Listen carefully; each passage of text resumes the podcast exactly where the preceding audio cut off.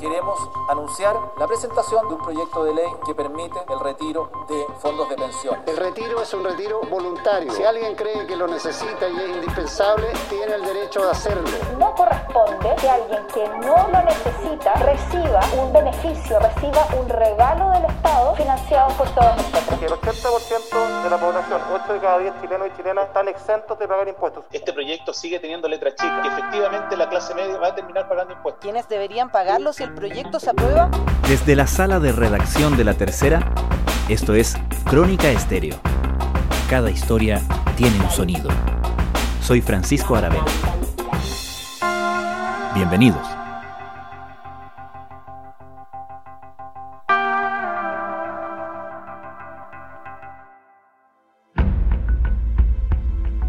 El segundo retiro de un 10% de fondos previsionales parece asegurado pero la tensión ahora está instalada en el camino, no en el resultado. Cuando el proyecto generado en la Cámara de Diputados parecía encaminado a un éxito seguro en el Senado, el gobierno actuó por dos vías, anunciando que recurriría al Tribunal Constitucional y presentando un proyecto propio que permitía el mismo objetivo, el retiro de fondos, pero incorporaba el impuesto a la renta correspondiente al monto retirado. Al ser una atribución exclusiva del Ejecutivo, el trámite del gobierno se posicionó con mayor ventaja y la semana pasada el Senado lo aprobó en general y en particular. Esta semana comenzará la discusión en la Cámara Baja. El proyecto de reforma constitucional para el segundo retiro de fondos presentado por la oposición, en tanto, fue despachado a la comisión mixta, donde enfrenta un escenario complejo aún antes de su paso por el escrutinio del Tribunal Constitucional. Aunque el proyecto del gobierno en todo caso no tiene asegurado su éxito en la Cámara, al menos no como está planteado, su eventual aprobación significaría un éxito mayor para el Ejecutivo, sobre todo pensando en evitar posteriores iniciativas de retiros de fondos previsionales. ¿Cuáles son las principales diferencias del proyecto del gobierno y el de la oposición? ¿Cómo impacta todo esto en la discusión de la reforma previsional?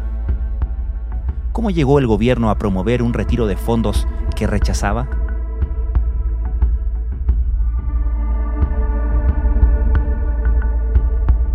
Sí, la verdad es que el gobierno siempre se opuso a que se retiren fondos previsionales con fines que no sean para financiar la jubilación. Mariana Marusic es periodista de Pulso de la Tercera.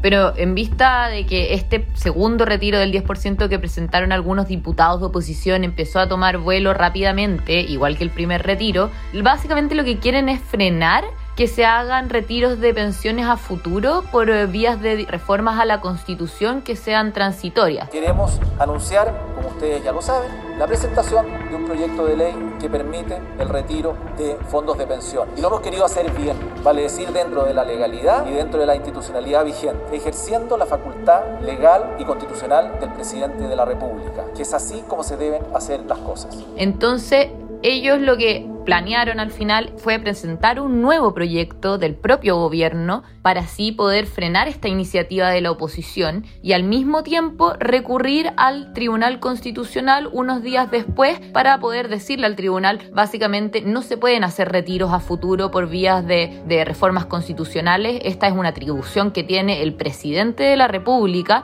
y así con esto, si es que el Tribunal Constitucional falla finalmente a favor del gobierno, no se podrían hacer nuevos retiros no se podría hacer un tercer o cuarto retiro, por ejemplo, mediante una reforma constitucional. Eso es lo que busca el gobierno al final al presentar este proyecto y también porque, como dice el ministro de Hacienda, le agrega bordes. Lo que hace este proyecto del gobierno, a diferencia del de la oposición, es que los retiros tributan y que el mismo gobierno ha argumentado que justamente cualquier retiro de dinero que hagan las personas de sus fondos previsionales deben tributar porque esos recursos nunca antes pagaron impuestos. Así que al final es por eso que el gobierno decide presentar su propia iniciativa. Lo primero que hay que decir en esta materia es responder a la pregunta por qué algunas personas tendrán que pagar impuestos. Quien quiera haya tenido, haya visto una liquidación de sueldo, sabe que en ella está el sueldo bruto y luego hay una serie de descuentos. Por de pronto, las cotizaciones para la seguridad social, para las pensiones. Usted gana 100 luego hay un 10% que va a pensiones, le quedan 90. Sobre esos 90 usted va a pagar impuestos, sí corresponde, sí corresponde, porque el 80% de la población, 8 de cada 10 chilenos y chilenas, están exentos de pagar impuestos, su tasa es cero. Ahora bien, esos 10 que usted aportó a la seguridad social y que no pagaron impuestos, el día de mañana usted los retira, es como que nunca los hubiera aportado y en consecuencia su sueldo tributable ya no era 90, sino que pasa a ser 100. Es de toda justicia que esos 10 paguen impuestos. ¿En qué rango está definido ese impuesto que deberían pagar eh, quienes hagan este segundo retiro, por lo menos según lo plantea el gobierno? Mira, es según la ley de impuesto a la renta al final. ¿no? De hecho, Mm. el proyecto del gobierno en ninguna parte habla de tributos, nunca habla de impuestos, no hay un artículo de eso, por eso tampoco la oposición lo pudo rechazar. Y la razón de por qué no hay un artículo de impuestos es porque el gobierno dice que justamente no es necesario ponerlo, porque así funciona todo el tema de los impuestos en Chile. O sea, si tú no has tributado por esos recursos, deben tributar, lo diga o no la ley. En la ley no, no debe haber Mm. esa palabra. Entonces, lo que hace al final el gobierno es decir, tributa como la ley general de impuesto a la renta y ahí depende del, del sueldo que tenga cada persona, de los ingresos que tenga cada persona. Entonces, por ejemplo, si una persona saca el límite máximo, que son 150 UF, si esa persona tiene un ingreso de un millón de pesos, va a tener que pagar, por ejemplo, unos 174 mil pesos en impuestos. Ahora, si el ingreso de esa misma persona que saca el límite máximo de lo que permite este proyecto es de 6 millones de pesos, el pago puede llegar hasta un millón y medio de pesos. Al final va a depender de cuánto dinero se retire de la FP y cuánto es el sueldo que tenga cada persona. Si un afiliado tiene un sueldo muy bajo, eh, ni siquiera es necesario que pague impuestos. En la última declaración de renta 2019 fueron más de 426 mil personas. Todo el resto, más de cerca de 10 millones de personas, quedarían exentos. ¿Y se paga ese impuesto en el mismo momento en que se pagan todos los impuestos a la renta, cuando se hace la declaración anual?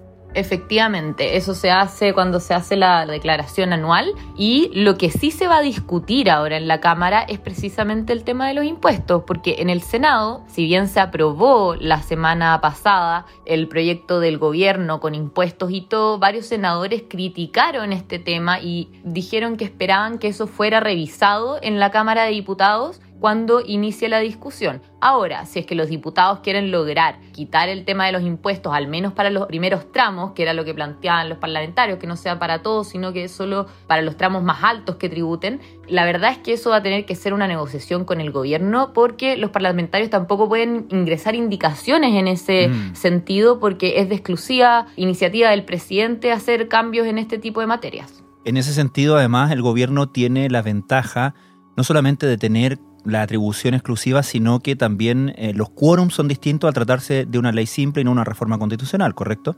Correcto. La reforma constitucional de oposición requiere tres quintos de los votos de los parlamentarios en ejercicio versus el proyecto del gobierno que necesita eh, mayoría simple. Ahora, si el gobierno en la Cámara logra alinear a todos sus diputados, donde tiene 72 parlamentarios, solo va a necesitar unos 6 votos de la centroizquierda, en caso de que los 155 parlamentarios participen en la votación. Sin embargo, fueron diputados de gobierno los que dieron su voto y permitieron el avance del primer proyecto, los mismos que hoy no se cierran a la opción. Estoy en reflexión con respecto a este tema. Me encuentro en reflexión. Claramente hay que revisarlo, no hay que cerrar ninguna puerta. Eso necesita para aprobarlo en la Cámara. Es bastante menos que los tres quintos que se requerían para la aprobación de la reforma constitucional, pero aún así es una tarea compleja también que va a tener el gobierno porque no está todavía alineada todo el oficialismo y además necesita los votos de oposición. En todo caso, los parlamentarios quieren que haya un retiro del 10%. La verdad es que el proyecto del gobierno es bastante similar al de la oposición y si es que quieren que llegue los fondos de los retiros antes de Navidad, la verdad es que el, el proyecto del gobierno es prácticamente el que corre con ventaja para llegar a tiempo. Uno de los temas que más preocupaba de este segundo retiro era la cantidad de gente que si sacaba, claro, aquel mínimo de un millón de pesos, ¿cierto? Iba a quedar con cero fondo en sus fondos previsionales. Se hablaba de cuatro millones de personas entre el primer y el segundo retiro. ¿Ese punto está igual en el proyecto del gobierno? Es que el proyecto del gobierno, la verdad es que después de los cambios que se hicieron en las Comisiones Unidas de Trabajo y Hacienda del Senado, previo a que se votara en la sala, dejaron al proyecto del gobierno tal cual como está el de la oposición, con la única diferencia de los impuestos, como hablábamos, y también que las autoridades políticas no pueden retirar fondos. Esas son las únicas dos diferencias. Mm. Entonces, los límites de retiro son los mismos, es universal y eso genera el mismo efecto del que ha hablado la Superintendencia de Pensiones, que el primer retiro ya dos millones de personas se quedaron sin fondo y con el segundo retiro, si sumamos ambos, ya serían cuatro millones de personas las que se quedarían sin fondos para su pensión. Según el Ministerio del Trabajo, en el primer proceso las mujeres no retiraron el 10, sino el 46% de sus fondos. Los hombres, en promedio, 34 y los menores de 25 años agotaron el 84% de su ahorro previsional. Además de los 9 millones de personas que sacaron su primer 10%, un poco más de 1.800.000 quedaron sin saldo en su cuenta y el grupo se amplía a casi 6 millones con quienes se retiraron todo más del 10%. Bueno, en atención a, esa clase de problemas, también en una etapa por lo menos más primaria de esta discusión, el gobierno trataba de ligar este tipo de, iniciativa, eh, permitir incluso este retiro, con algún tipo de compromiso para la reforma previsional propiamente tal. ¿Se avanzó en ese respecto? Mira, la verdad es que tanto la oposición como el gobierno han negado que esto esté ligado. Ellos lo que han dicho es que corren por dos carriles separados. Lo cierto es que la reforma previsional sí está siendo en este momento debatida a puerta cerrada entre el gobierno y también los parlamentarios que están eh, justamente negociando con el gobierno. En ese sentido sí se han hecho avances. El gobierno está cediendo más en solidaridad, al menos eso es lo que comentan fuentes conocedoras. Se podría llegar más cerca de lo que pedía justamente la oposición y también ahora, en realidad, más que el 6%, lo que están discutiendo es qué cambios se le hacen a la industria. La oposición mm. lo que quiere es, por ejemplo, que no administren las AFP las cuentas individuales y que solo se dediquen a administrar los fondos, a rentabilizar los fondos de pensiones. La verdad es que en eso es donde está hoy la discusión. El gobierno lo que le ha comentado a la oposición es que al final esto encarecería un poco los costos por, las economías de escala. Entonces, por eso están viendo si es que existen otras fórmulas. También está sobre la mesa que se pueda licitar el stock de afiliados mediante paquetes graduales. Tras las fotos de rigor, el jefe de gabinete insistió en buscar un acuerdo con la oposición para reactivar la reforma de pensiones. No podemos seguir pensando que solamente aumentando los 10% progresivamente vamos a dar soluciones a las personas que son las personas más carenciadas de este país. Eso es lo que se está discutiendo hoy en día. De todas maneras, hubo también en la Comisión de Trabajo y Hacienda del Senado, donde se votó el retiro del 10%, por ejemplo, los parlamentarios que justamente están negociando la reforma de oposición se abstuvieron en esa votación en general del proyecto y eso finalmente terminó también por darle el vamos a, a la iniciativa del Ejecutivo para que pueda llegar a la sala. La reforma provisional la despachó la Cámara de Diputados hace 10 meses, así que no venga a ocupar el gobierno la excusa del segundo retiro del 10% para no llegar a un acuerdo en materia de pensiones. Mariana, ¿existe eh, la idea, la impresión y para algunos incluso la certeza de que por lo menos parte de la oposición, parte de la izquierda que está impulsando este proyecto, el proyecto de la Cámara de la, del segundo retiro del 10% y que, tal como la la diputada Pamela Giles en algún momento eh, amenazó o insinuó cuando dijo tengo listo el proyecto para el tercer retiro, ¿cierto? Existe esta idea de que hay quienes lo que buscan realmente es eh, torpedear el sistema de pensiones actual, torpedear el sistema de AFP y de alguna manera llevarlo a alguna suerte de colapso que obligue a, más que una reforma, una especie como de, revolución en ese ámbito. Ese factor, ¿cuánto crees tú que pesa o enturbia las negociaciones en función de esta reforma previsional pendiente en la que está enfrascada el gobierno y negociando con la oposición?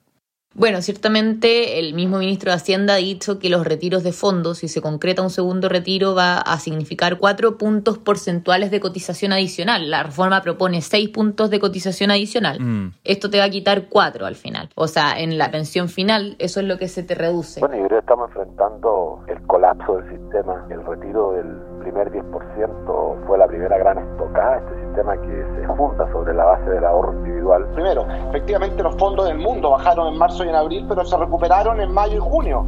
O sea, lo que se había perdido se recuperó. Chile tenemos pensiones bajas, estamos ocupando hoy la plata que estamos guardando para las pensiones, para otras emergencias que puede ser sumamente razonable. O sea, cada uno sabe la problemática que tiene en la vida, pero si uno ocupa la plata que es para la vejez, para este otro tipo de problema, el día de mañana, cuando la persona esté pensionada o se esté jubilando, que vamos a tener pensiones aún más bajas. Entonces, al final sí, hay mucha gente que ha apuntado a eso, que esto básicamente también apunta a un poco destruir el sistema, pero lo cierto es que por eso mismo el gobierno lo que hizo fue ir al Tribunal Constitucional para que no quede esta mm. puerta abierta de a generar reformas constitucionales para el retiro de fondos. El gobierno sí se ha mostrado dispuesto a seguir avanzando en una reforma previsional, ese es uno de los objetivos que tiene el presidente Sebastián Piñera antes de terminar su mandato, lograr una reforma. La oposición la verdad es que también quiere una reforma. El tema es que no se habían puesto de acuerdo hasta ahora en puntos comunes para llevar adelante este proyecto, pero eso ahora al parecer se estaría ya acelerando algo más. No se ve que el retiro de fondos al final haga caer la reforma de pensiones, al menos no hasta ahora. El punto del reintegro de fondos voluntario que está planteado en el proyecto de la Cámara de Diputados es igual en el del gobierno? No, ahí hay una diferencia. El gobierno inicialmente en su proyecto había planteado que el reintegro de los fondos sea obligatorio. Eso finalmente fue rechazado en Comisiones Unidas de Hacienda y Trabajo del Senado, así que salió el proyecto del Senado sin ningún reintegro de fondos ni voluntario ni obligatorio. O sea, eso ya no se va a incluir en este proyecto. En cambio, la reforma constitucional de la oposición sí plantea que se puedan reintegrar los fondos de manera voluntaria, si es que cada uno quiere, cotizando un 5% adicional. Queda tal como salió de la Comisión de Constitución el proyecto de ley. ¿Cómo salió de la Comisión de Constitución? Segundo retiro del 10%. La posibilidad de un reintegro voluntario, voluntario, no obligatorio. La verdad es que las AFP se estaban preparando antes cuando no había ingresado todavía el proyecto del gobierno de cara a este reintegro de fondos porque implicaba varias complejidades operacionales, etcétera, pero a mí lo que me comentaban es que no le veían mucho sentido, no creían que la gente lo fuera a usar porque al final también existen otros mecanismos para ahorrar para pensión como el APB, por ejemplo, y que te permite también retirar fondos. Y si no los retiras además y los dejas hasta el final de tu pensión, tienes al final una ayuda del Estado en temas tributarios y cosas así. Entonces, es por eso que no se le veía mucho sentido a esa cotización voluntaria tampoco. Y como instrumento financiero rentabiliza menos que estos otros mecanismos, ¿no? Al final la rentabilidad puede ser muy similar porque una cotización adicional de 5% iría directo a tu cuenta individual y ahí renta según el multifondo en el que tú estás, en el A, B, C, D, E. Mm. Y si te metes, por ejemplo, una cuenta 2 en la FP también para ahorrar y que puedes retirar esos fondos cuando tú quieras o dejarlos hasta el final para la pensión, también rentan esos mismos multifondos. Al final depende, no es el tema de la rentabilidad lo, fundamental ahí. Mariana, tal como planteaba hace unos minutos, una de las preguntas instaladas tiene que ver con el timing, ¿no? Y particularmente si es que este segundo retiro de fondos, ya sea por vía la, del proyecto de ley presentado por el gobierno o por el de la Cámara de Diputados, permita un retiro de fondos antes de Navidad. ¿Cómo se manejan o cómo se ven esos timings? La verdad es que el proyecto está contra el tiempo, todos lo tienen claro si quieren que los recursos lleguen a las personas antes de Navidad. Hay 7 millones de chilenos, entre los cuales no están incluidos los que ya no tienen fondos, van a poder tener ese dinero que les pertenece para enfrentar la crisis antes de Navidad.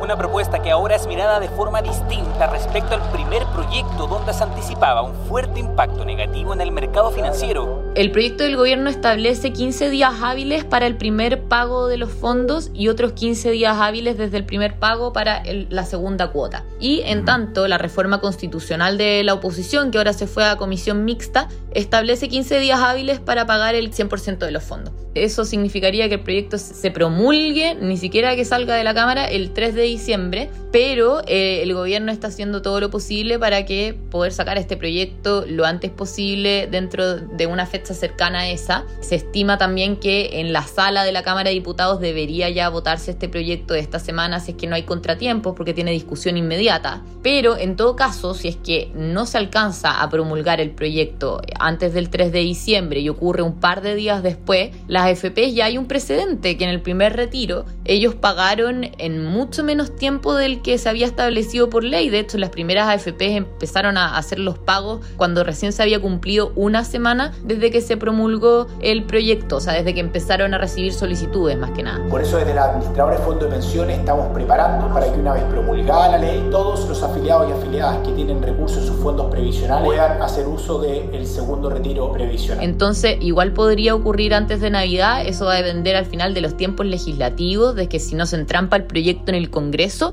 y si las AFPs también adelantan o no pagos, que es lo que ellos también están trabajando para poder hacerlo todo lo más rápido posible. Estamos trabajando rápidamente para que las personas tengan sus recursos de la misma manera que demostramos que estaban en disponibilidad y forma para el primer retiro. Estamos trabajando también para que este sea un proceso ágil, eficiente y principalmente digital. Mariana Marusic, muchas gracias.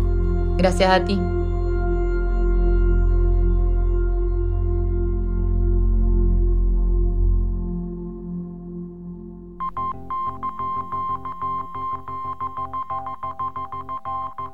Crónica Estéreo es un podcast de La Tercera. La producción es de Rodrigo Álvarez y Melisa Morales. Y la edición de quien les habla, Francisco Aravena. La postproducción de audio es de Michel Poblete. Nuestro tema principal es Hawaiian Silky de Sola Rosa, gentileza de Way Up Records. Nos encontramos pronto en una nueva edición de Crónica Estéreo.